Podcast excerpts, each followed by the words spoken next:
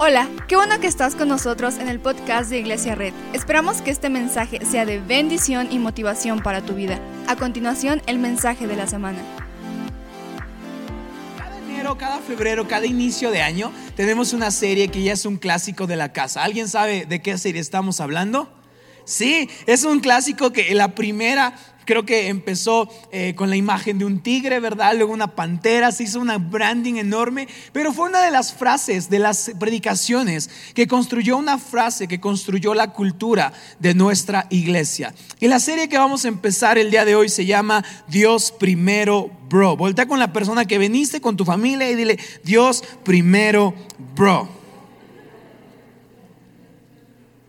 La, la, frase Dios primero, bro, es una frase que hemos eh, cultivado como cultura de la iglesia, que habla cada enero y febrero, habla de la manera en cómo nosotros vamos a construir nuestra vida alrededor de Dios, vamos a construir nuestra vida alrededor de Dios. Y como la frase dice, es Dios primero, bro, y todo lo demás va hacia un lado. Cuando empezamos esta serie, claramente había muchos chicos, y entonces ellos era muy bonito que dijeran Dios primero, bro. Ahorita quizá hay más gente adulta y a lo mejor tú te puedes quedar en el Dios primero y le puedes decir hermano, hermano amigo, pero también puedes decir Dios primero, bro. ¿Estás conmigo? Perfecto. Marcos 6:34 es el versículo que vamos a estudiar el día de hoy. Dice, cuando Jesús desembarcó y vio tanta gente, dice que tuvo que compasión de ellos, porque eran como ovejas sin pastor. Así que comenzó a enseñarles muchas cosas. Cuando ya se hizo tarde, se le acercaron sus discípulos y le dijeron, este es un lugar apartado y ya es muy tarde. Despide a la gente para que vaya a los campos y pueblos cercanos y se compren algo de comer. No levante su mano, pero ¿cuántos aman las cosas? No levante su mano, pero yo soy el primero. ¿Cuántos aman las cosas? ¿Cuántos tienen en Amazon una wish list enorme de cosas que les gustaría comprar? ¿Cuántos salen a comprar las tortillas y se quedaron ahí viendo que la bolsa, que la crema, que, que, el no sé qué? Y regresan, iban por el, el súper y regresan con un chorro de cosas. Porque hay un denominador que tiene, un denominador común que tiene la gente. Nos encantan las cosas. ¿A poco no? ¿Están de acuerdo conmigo? Ahora sí levanten su mano. ¿Quién ama las cosas? Eh. ¿Quién ama unos buenos tenis, unas buenas botitas, una buena playerita, un buen carrito, una buena casita? Todos amamos las cosas. Y, yo, por ejemplo, desde que existe Amazon me encanta porque puedo comprar libros y tenerlos en mi casa y no leerlos jamás. Mi idea es acumular libros, ¿verdad? Y desde que existe el e-commerce podemos comprar un chorro de cosas y al día siguiente, a los dos días, nos llega a la puerta de nuestra casa. ¡Qué maravilla! Porque nosotros amamos las cosas.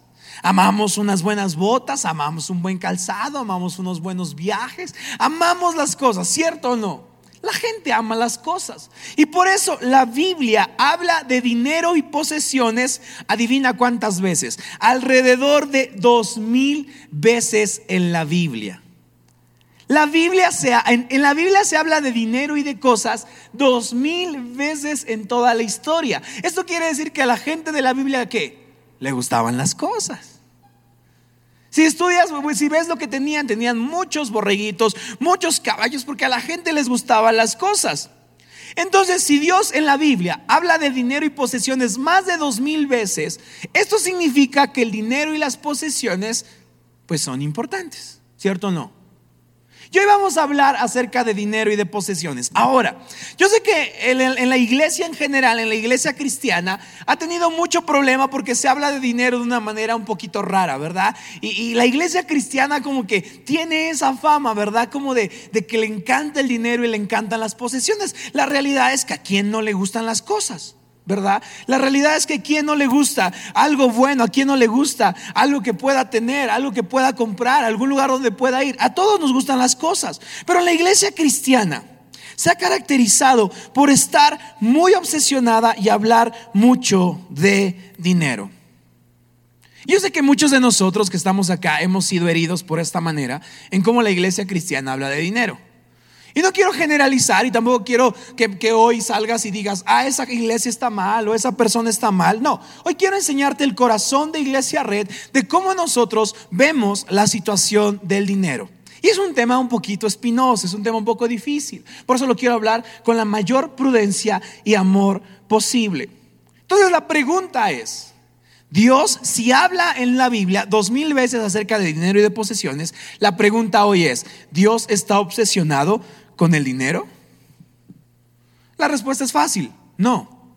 Pero sabe que nuestro corazón, lo que más compite por el trono de nuestra vida es el dinero. ¿Cuántos conocían a alguien que era buena onda hasta que le empezó a ir un poquito mejor? ¿Verdad? Antes comía en cualquier lado, ahora no, que puro Puebla, Ciudad de México, Cholula, no, ya soy fresa. Que antes te visitaba y, una, una, pizza de Little Caesar. No, ahora ya no, no, pídete la cara de Pizza Hut, no. ¿Qué pasó? Que antes viajaba en combi, no, ahora no se baja del, del coche. ¿Cuántos conocemos a alguien que empezó su corazón a transformarse por la cuestión del dinero y las posesiones? Que de repente se compró un nuevo reloj y hasta parece que anda así como... Ah". Que parece que está en un lugar y la típica selfie en el espejo en las historias de Instagram, de Instagram ah, para que vean. Porque alguien, siempre las cosas y el dinero están compitiendo por nuestro corazón, siempre. Es lo que más compite por nuestra vida, el tema del dinero, el tema de las posesiones. Por eso Dios considera importante que hablemos de dinero. Y cada año, cada inicio de año hablamos de cómo nosotros, Iglesia Red, ve el tema del dinero. ¿Están conmigo? Es un tema bien, bien padre. Ese texto me encanta porque eh, dice la Biblia que Jesús le está predicando a ciertas personas, que Dios, Jesús desembarca y ve mucha gente. Y dice la palabra de Dios en Marcos 6:34, lo vamos a poner aquí en pantalla, dice que tuvo que compasión. Entonces le está predicando, les está diciendo, oh, que no sé qué. Y bueno, le está predicando. Sí sé qué sermón le estaba predicando, pero no es, el, tema, ¿no? Está predicando de Dios, ¿verdad? Y de esas cosas, ¿verdad? Y de repente, y de repente, este, los discípulos, pues, ¿qué crees? Ya están cansados. Como cuando tienes visitas en tu casa y, y no se van. ¿Alguien le ha pasado? No levante su mano, por favor. No quiero que un día me inviten y me digan, ay, pastor, como que vive bien lejos, ¿no? ¿Alguien le ha pasado que de repente tiene vistas en su casa y no se van? Y como que, como que ya acabaron una película y pues otra, ¿no? Y como que. Y entonces los discípulos les pasa esto mismo. Marcos 6:35 se, se acercan con Jesús y le dicen esto. Me encanta cómo dice el 35. Cuando ya se hizo tarde, se le acercaron sus discípulos y le dijeron, así, así como cuando tus amigos, eh, tu mamá se acerca a ti porque tus amigos están en tu casa y como de, oye, que no tienen casa estos cuates o Ok, o sea, mucho, mucho de la iglesia, pero pues los cristianos duermen a las nueve. y le dice, le dice, le dicen los discípulos, me encanta eso, porque piénsalo así, o sea, se acercan con Jesús y Jesús está como que bien entrado, viendo a la gente, va predicando, Jesús está, está en su mundo, ¿no? Y de repente los discípulos dicen, oye Jesús, este, está bien, estamos bien lejos, este, pues ya, ¿no? Ya que le lleguen. Le dice, este es un lugar apartado y ya es muy tarde. Despide a la gente para que se vayan a los campos y pueblos cercanos y se compren algo de comer. No levantes tu mano, pero todos hemos hecho esto, ¿no? Como cuando está alguien en nuestra casa y como Jesús, pues ya llégale, ¿no? Ya vamos a cenar, ¿no? O sea, pues nada más compré tres panes, ¿no? Sí nos dice nuestra mamá como de, oye, es que tus amigos son ocho.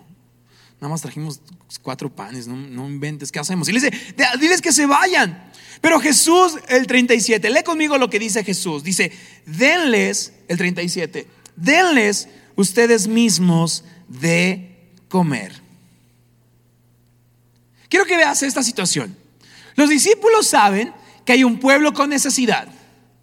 ¿Y qué es lo que van a hacer los discípulos? Porque los discípulos cuando ven necesidad creen que deshacerse de la necesidad es la mejor manera de lidiar con la necesidad. Porque si no hay, quien si no hay gente, pues nadie tiene hambre. Entonces los discípulos dicen, no, Jesús ya diles que se le lleguen y mira, cada quien que cene en su casa. O sea, mucho, mucho Dios y las cosas del amor, pero ya cada quien que cene en su casa. Ya despídelos Jesús. Pero Jesús ha tenido compasión de ellos. O sea, Jesús desde que Jesús desembarca sabe que va a cenar con ellos. Jesús va a predicarles y va a darles el mensaje. Y Jesús, el plan de Jesús es, vamos a pasar toda la noche aquí y vamos a darles de cenar. Jesús tiene eso en su mente. Los discípulos claramente comienzan a decir así como de, uy, si mejor los corremos, así como que decimos que ya se acabó, ¿no? Que ya le lleguen mejor. Y Jesús le dice, no, denles ustedes de comer. Porque la solución de los discípulos era deshacerse de la necesidad al deshacerse de los necesitados. Pero Jesús cuando ve una necesidad le dice a sus discípulos, ustedes denles de comer. Cuando Jesús ve una necesidad, la quiere proveer. Cuando nosotros vemos una necesidad, mejor la queremos quitar, ¿no? Así como de, eh, no, ya que le llegue, ¿no? Estos van a comer mucho. Y de repente, checa lo que dice. Le dice, denle ustedes de comer el 37. Y el 37 dice, eh, eso costaría casi un año de trabajo. ¿Quieres que vayamos y gastemos todo ese dinero en pan para darles de comer? ¿Por qué? Claramente para darles de comer a la gente, pues es claro, cuesta dinero, ¿no? Nadie va a la tienda y dice, deme un kilo de azúcar y se va. Todo cuesta, ¿cierto o no? Entonces los discípulos ven a 20 mil personas. Hagan las matemáticas, ¿cuántas pizzas de Little Caesars son? Ahora, ¿cuántas por 79? Que ya la de 79 nada más tiene puro queso. El pepperoni cuesta 10 más. ¿Qué onda? Que Dios los bendiga a los de Little Caesars. Cuando compro una pizza, mi pastor dice que Dios los bendiga y se van. No sabemos si los discípulos estaban enojados, no sabemos si no traían en su cartera dinero. Lo que sabemos es que ellos están pensando que proveer la necesidad se refiere a comprar cosas. Ellos están pensando que proveer la necesidad se refiere a comprar. Entonces dicen, a ver Pedro, y saca su cartera, ¿tú cuánto traes? No, pues traigo para dos. Tú Mateo, no, pues traigo para cuatro. El Judas nunca traía. Entonces tú Judas, no, no, se me olvidó mi cartera, eh, la, ya la traía y la dejé. La dejé. Ay, eh, ah, no sé dónde está, pero ahí luego les, les pongo, ¿no? Y entonces, eh, eh, Judas Nunca ponía, pero de repente la, eh, eh, empiezan a ver empiezan a decir, no tenemos con qué comprar, porque en la mente de los discípulos es, es todo acerca de comprar. Es todo acerca de, diles que se vayan y que compren algo. No, dales tú de comer. Ah, es que no tenemos para qué, para comprar. Y Jesús quiere que cambien su mente y su perspectiva, porque en el cristianismo no es acerca de comprar, es acerca de dar. Jesús no dice, ve y cómprales comida. Jesús dice, ve y dales comida. Jesús no dice, ve y compra el pollito feliz. Jesús dice, ve y dales comida. Entonces lo que quiere Jesús en este verso es cambiar la mentalidad de los discípulos. Que sí, yo entiendo que, las cosas se compran con dinero, pero cuando vemos una necesidad, lo primero que pensamos es en costo y comprar cosas. Es lo primero que hacemos. Y la iglesia en general ha tenido mucha culpa de esto. Porque nos piden un porcentaje exacto. Y creemos que eso es para comprar nuestra membresía. Nos piden cada cierto tiempo que demos algo de dinero. Porque parece ser que eso es comprar algo. Tienes que dar el 10%. Y cuando pensamos en porcentajes es acerca de comprar. Es acerca de comprar. Veo acerca de comprar. Pero Jesús quiere cambiar la mentalidad de sus discípulos. Y quiere enseñarles que la generosidad no es acerca de comprar. Es acerca de dar y de bendecir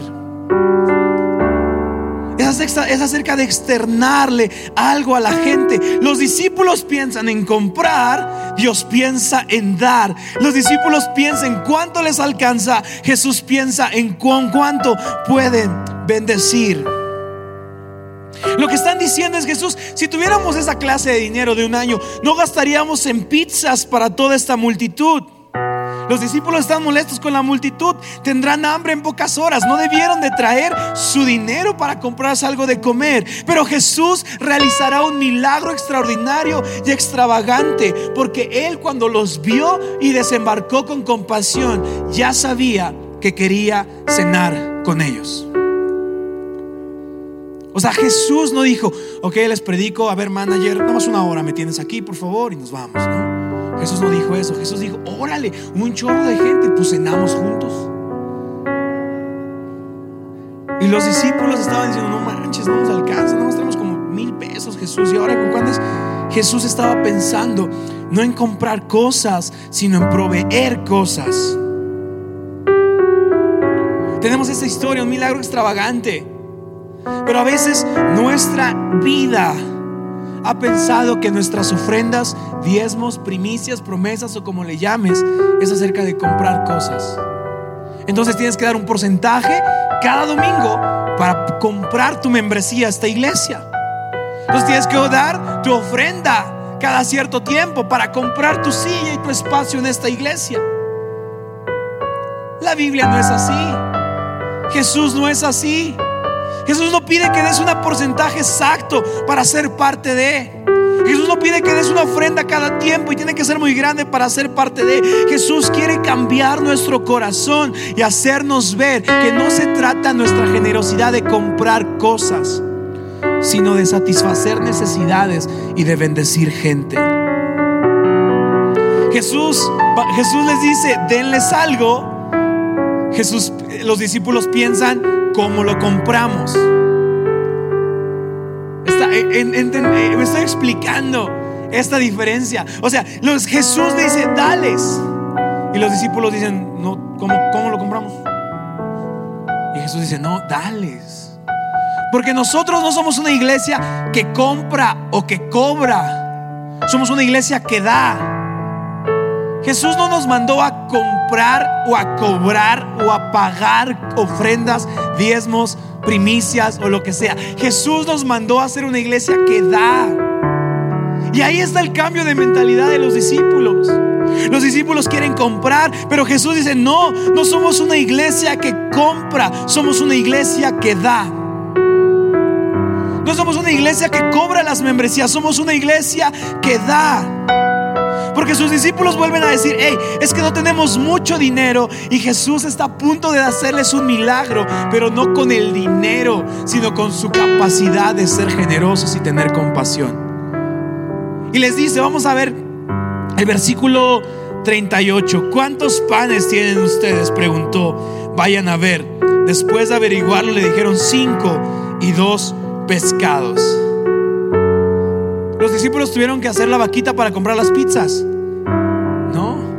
Tenía que cambiar su corazón primero para ver el milagro. Para ver el milagro.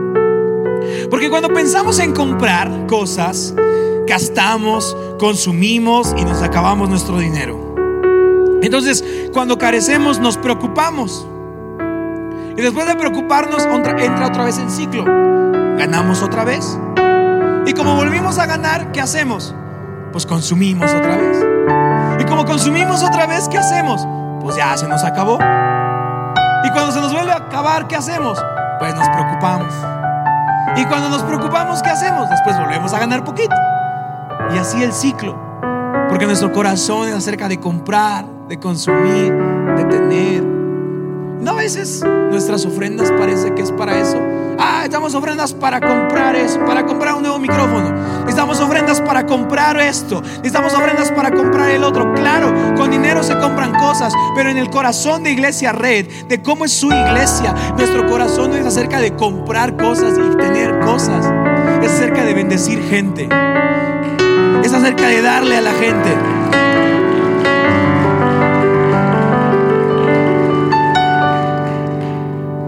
Tema del dinero es un tema espinoso. Mucha gente que busca a Dios ha sido lastimada porque a veces hemos dicho que nuestras ofrendas son solo para comprar. Y si tú vienes de ese, de ese tema, te pido perdón. Tu ofrenda y tu generosidad nunca es para comprar algo. Siempre ha sido para bendecir una casa y a alguien. Siempre así ha sido el corazón. Y por lo menos en Iglesia Red, esa es nuestra frase: Dios primero, bro. Vuelta con él y dile: Dios primero, bro.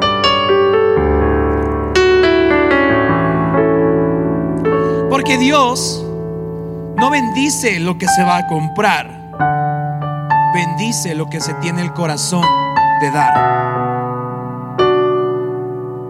O sea, Jesús no, Jesús no le dijo, vayan y compren 100 pizzas y aquí vemos cómo las multiplicamos. No. Jesús dijo, vean lo que tenemos. Pero su corazón tiene que ser de compasión. O sea, le está diciendo a los discípulos, a ver, discípulos, no va a ser la primera vez que le demos de cenar a la gente. Tampoco va a ser la última. Su corazón tiene que ser esto. Ves multitud, tienes que tener ganas de dar. Ves gente, tu corazón tiene que dar. Vas a la iglesia, tienes que tener ganas de dar. No es acerca de comprar. O sea, Jesús no dijo, a ver, órale la vaquita, todos sus diezmos, sus ofrendas, no se hagan. Échenle, échenle, échenle tu Judas. Llevas dos semanas que no vienes. ¿Dónde está? Échale. Jesús dijo eso. No. Jesús dijo, ok, vamos a proveer, vamos a dar. Y de nuestro corazón de generosidad salió el milagro de Jesús. De nuestro corazón de dar salió el milagro de Jesús. Y Jesús multiplicó y dio de comer a 20 mil personas, no pidiendo, sino Él dando. Ese es nuestro corazón. Por eso, por eso casi no usamos la palabra diezmo, ofrendas, primicias o promesas. Casi no lo usamos. Porque el corazón es acerca de dar. O sea, porque ¿crees que Dios se limita a que des el 10%? No, ¿qué si alguien quiere dar el 50%? ¿Qué si alguien quiere dar todo? No es acerca de la cantidad, es acerca de el corazón de generosidad. Para los discípulos lo que pueden comprar no es suficiente. Pero Jesús cuando ve un corazón compasivo dice, esto es más que suficiente. Nuestra mente enfocada en dinero pregunta, ¿qué puedo comprar con esto? Nuestra mente que dice Dios primero, podemos decir, Dios, ¿qué tanto puedes tú multiplicar esto? Nuestra mente dice, ay, ¿para cuánto me alcanza esta semana? Una mente que pone a Dios primero, un corazón que pone a Dios primero, dice, ok, esto tengo hoy, Señor, multiplícalo, bendícelo, extiéndelo y que me aguante para dos, tres semanas y lo que tú quieras. Porque a veces es esto, vemos lo poquito que tenemos y decimos, no, no, no, mejor no los guardamos, ¿qué tal? No, no, no. Pero con Dios es distinto, es Dios, mira esto, aquí lo tengo, es un peso, son dos, son cien, son mil, a ti no te importa cuánto tenemos, a ti te importa mi corazón compasivo y generoso para dar. Te voy a enseñar tres puntos y voy a terminar rápidamente. Dios no multiplica lo que se compra, Dios multiplica lo que se da. ¿Crees que Dios va a multiplicar tu vida porque das el 10% exacto? Imagínate que, Dios diga, no, no, no, te faltó un peso para el 10 exacto. Ni modo, la vas a sufrir este mes, te, te advertí. ¿Crees que Dios dice eso? No.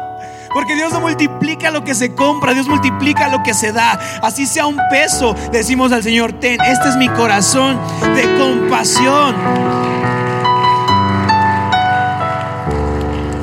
Porque cuando algo se compra, la Biblia dice que puede ser robado, matado o destruido. Y el enemigo viene a robar, matar y destruir. Casi esas son cosas que se compran. Un coche se compra, puede ser robado. Sí.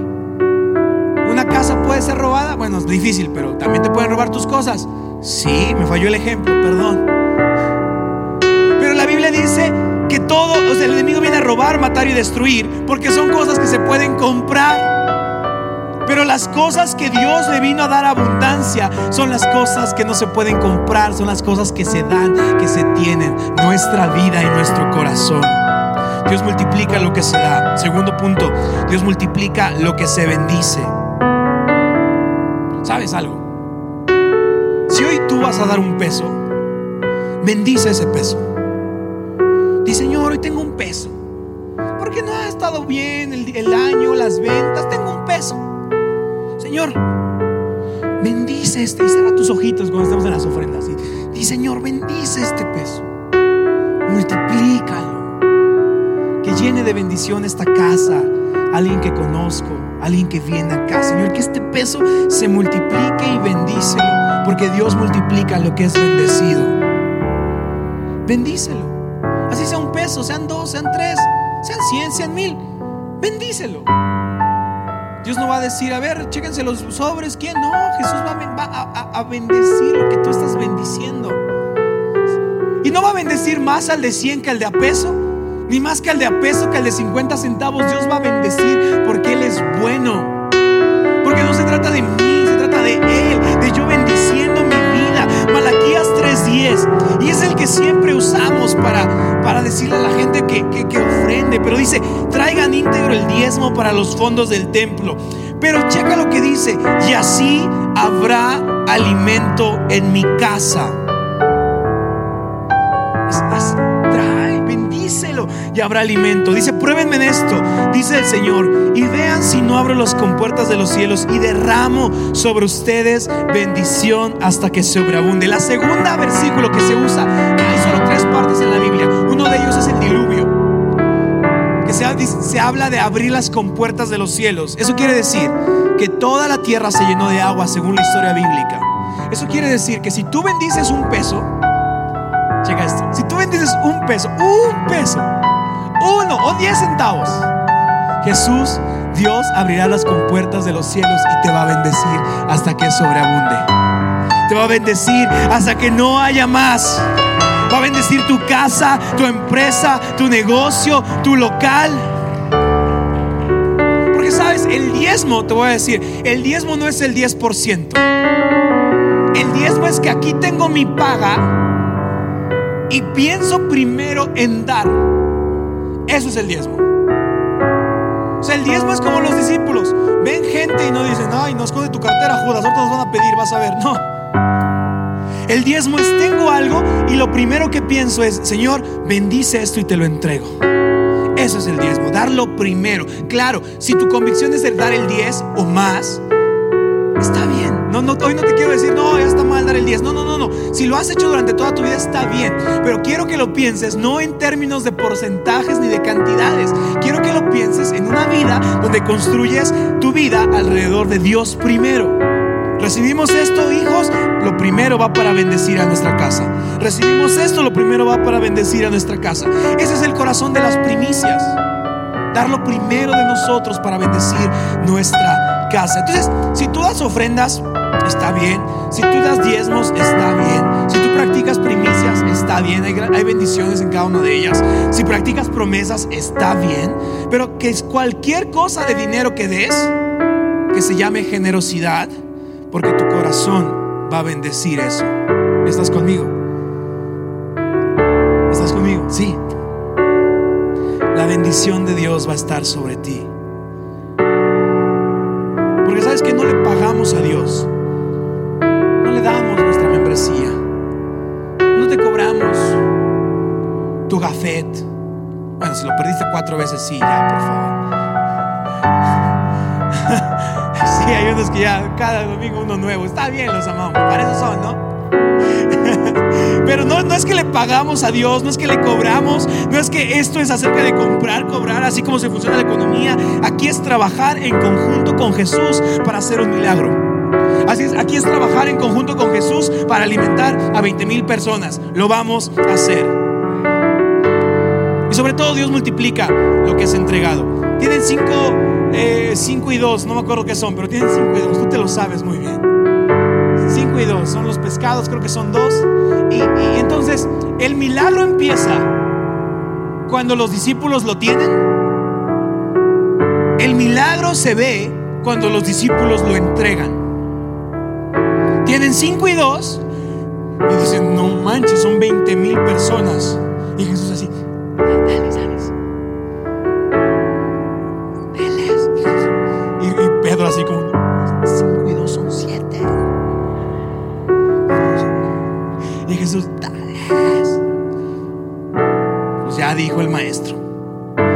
Empiezan a dar, y empiezan a dar, y empiezan a dar. Y dice la Biblia que hasta recogieron después. Porque el milagro no sucede cuando lo tengo, el milagro sucede cuando lo entrego. El milagro sucede no cuando está aquí, sino cuando comienzo a darle a alguien y decir, hey, Dios te puede bendecir. El milagro no sucedió mientras los discípulos tenían la provisión en sus manos. El milagro sucede cuando es entregado. Dice la Biblia que bendijo el pan, lo partió, lo entregó. Recuerda, Dios bendice lo que es dado, Dios bendice lo que es bendecido y Dios bendice lo que es entregado. ¿Sabes? Queremos ver vidas cambiadas en este estado. Pero no por eso te vamos a cobrar un dinero, un porcentaje. Jamás. Si hoy tu corazón es ser generoso, gracias por sumar al sueño de Iglesia Ready de Jesús. Pero si no pasa eso, bienvenido, eres parte de esta casa, no importa. No tienes que hacer nada para pertenecer. Ya te amamos, ya te queremos, ya eres parte de esta iglesia. No vales más por lo que das, no vales menos por lo que das, vales igual porque sea uno o sean dos pesos o sean mil, estás siguiendo el sueño de ver en este estado, en Tlaxcala como en el cielo. Y tenemos grandes sueños para esta iglesia.